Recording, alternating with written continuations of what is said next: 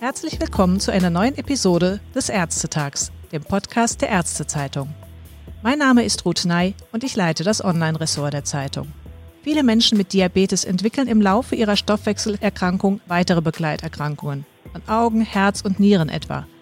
Eine, über die dabei nur selten offen gesprochen wird, sind Störungen der Sexualfunktion, etwa erektile Dysfunktion und Libidoverlust. Und es sind bei weitem nicht allein die männlichen Diabetiker betroffen. Ein Experte, der sich dieses nach wie vor schambehafteten Tabuthemas angenommen hat, ist Professor Thomas Haag, Chefarzt am Diabeteszentrum Bad Mergentheim und Vorstandsmitglied der Deutschen Diabeteshilfe, den ich jetzt ganz herzlich am Telefon begrüße. Hallo, Professor Haag. Hallo, Frau Ney. Professor Haag, nach inoffiziellen Schätzungen sind etwa die Hälfte der männlichen Typ-2-Diabetiker betroffen. Bei Frauen mit Typ 1 sollen es sogar etwas mehr sein, die im Laufe der Stoffwechselerkrankung körperliche Probleme in ihrem Sexualleben entwickeln. Und trotzdem ist das immer noch ein Tabuthema in der heutigen Zeit, in der scheinbar so viel und offen über Sex geredet wird. Warum, schätzen Sie, ist das so?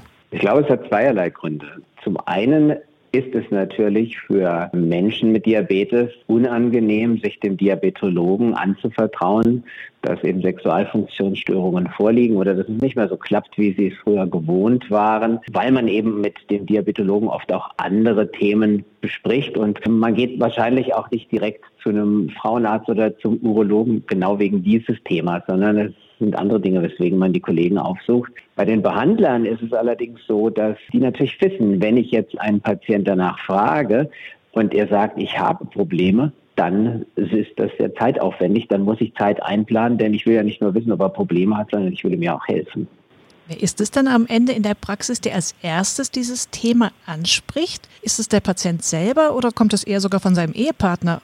Oder sagen Sie, der Impuls muss trotz allem, auch wenn es zeitaufwendig ist, dann doch eher vom behandelnden Arzt kommen? Also der Appell ist eigentlich der, dass man Sexualfunktionsstörungen als Folge einer langjährigen schlechten Diabeteseinstellung erst einmal ernst nimmt und auch artikuliert. Das heißt, ich muss einen Weg finden, wie ich meine Patienten so anspreche, dass sie das auch frei äußern. In der Diabetesklinik hier in Bad Mergentheim machen wir es beispielsweise so, dass jeder Patient einen Fragebogen bekommt, auf dem gefragt wird, haben Sie Sexualfunktionsstörungen? Vorher haben wir natürlich kurz beschrieben, wie die gestaltet sind, also wie, die, wie die sich bemerkbar machen. Und wenn derjenige sagt, jawohl, ich habe das, lautet die zweite Frage, wollen Sie mehr darüber wissen? Und wenn auch das bejaht wird, dann haben wir in der Tat auch Angebote, um die Patienten in der Weise zu informieren und äh, Hilfsmöglichkeiten aufzuzeichnen. Das machen wir beispielsweise in der Männer- und in der Frauenrunde. Und in einer ärztlichen Praxis, die meisten Patienten werden ja in Schwerpunktpraxen betreut, gibt es sicherlich auch die Möglichkeit, bei Patienten, die so ein Problem haben, eine Schulung zu dem Thema anzubieten oder eine Gesprächsrunde, vielleicht auch zwischen Frauen und Diabetesberaterin oder Arzt und Patient. Aber man muss das natürlich planen und kann das nicht so nebenbei machen. Wenn es jetzt um diese Störungen geht, es gibt ja eine ganze Vielzahl und es ist auch unterschiedlich bei Männern und bei Frauen, welche Probleme zutage treten. Können Sie das mal kurz erklären, was bei Männern typisch ist und was eher bei Frauen typisch ist? Also ein Problem sind bei schlechter Diabeteseinstellungen Infektionen im Bereich der Sexualorgane. Das ist ja ein typisches Symptom von zu viel Zucker im Urin und einer schlechten Stoffwechselfunktion. Und wenn es um die Sexualfunktion selbst geht, dann ist es bei Frauen oft äh, die Scheidentrockenheit, die damit verbundenen Schmerzen beim Geschlechtsverkehr, die dann auch natürlich störend sind und der Libidoverlust, der Lust auf Sex im Allgemeinen. Bei Männern ist es natürlich die erektile Dysfunktion, die den Geschlechtsverkehr dann entweder sehr stark erschwert oder gar unmöglich macht. Und Sie sagten, eigentlich kann den Patienten dann ganz gut geholfen werden. Wie kann denn bei Männern mit ihrem Problem bzw. den Frauen mit ihrem Problem geholfen werden?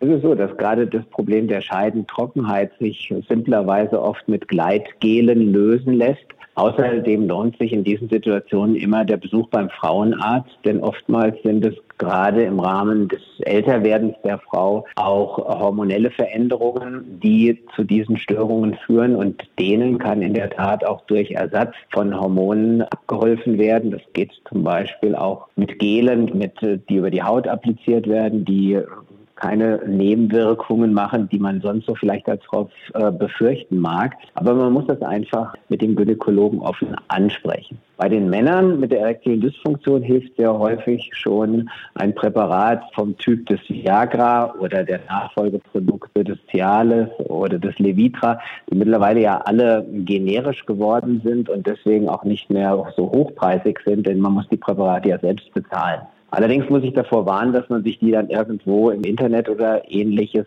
beschafft. Denn äh, die Präparate unterscheiden sich schon voneinander und man muss genau besprechen, welches Präparat dann am besten zu den Betroffenen passt.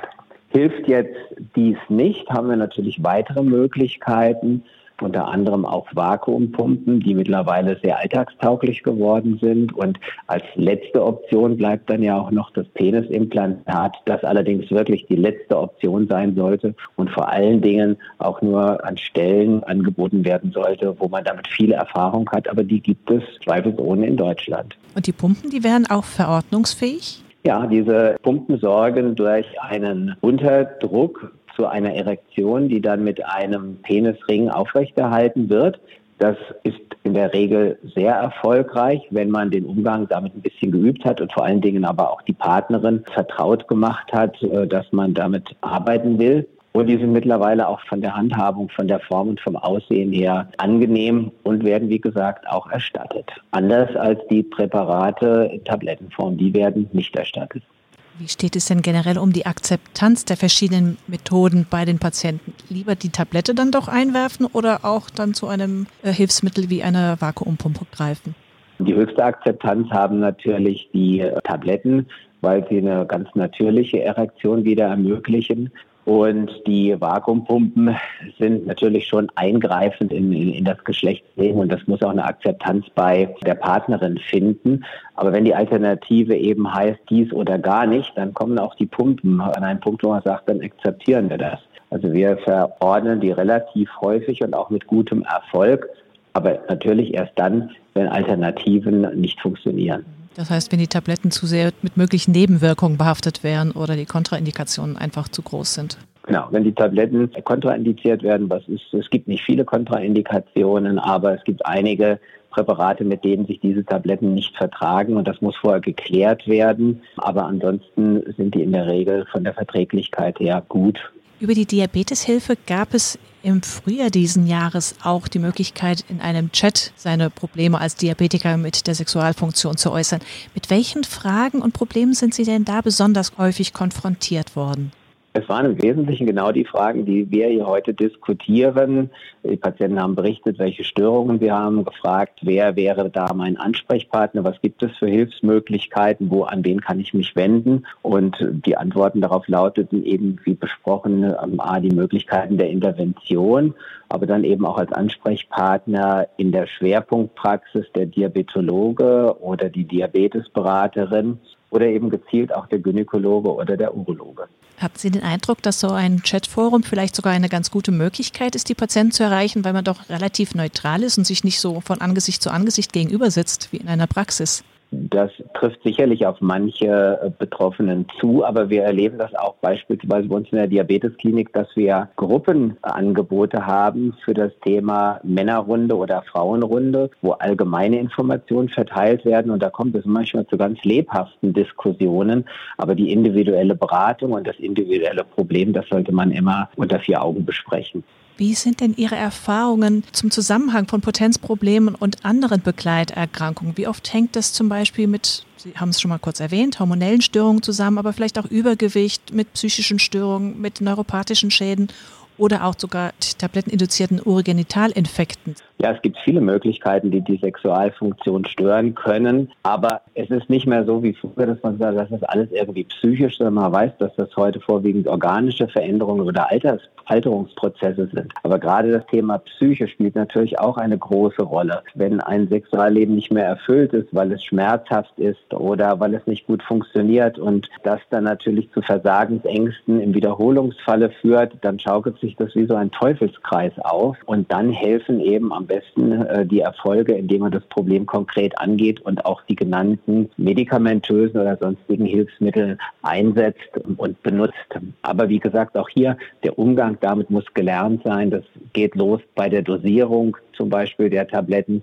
Wie fange ich an? Wie oft wiederhole ich das? Das sind alles Dinge, die man wirklich offen ansprechen muss, damit das dann auch gut funktioniert. Welchen Tipp könnten Sie denn generell anderen Kollegen geben, damit das Thema Sexualfunktion aus dieser Tabuzone herauskommt und man gleichzeitig einen sehr sensiblen Weg findet, die Patienten anzusprechen? Ich glaube, das Wichtigste ist, dass man dafür Zeitfenster schafft. Und das ist eben eine Entscheidung, die ein Kollege treffen muss. Wie viel Zeit will ich jetzt investieren, um meine Patienten eben nicht nur über die bekannten Folgeschäden zu beraten, wie Fußprobleme, Nierenprobleme, Augenprobleme. Wie ernst will ich dieses Thema nehmen und welche Angebote mache ich dann in meiner Praxis? Dass äh, Patienten lügen und sagen, ich habe gar keine Probleme, ob sie welche haben, das ist, glaube ich, einfach durch die Offenheit, mit der Sexualität heute besprochen wird, nicht mehr so vordergründig wichtig.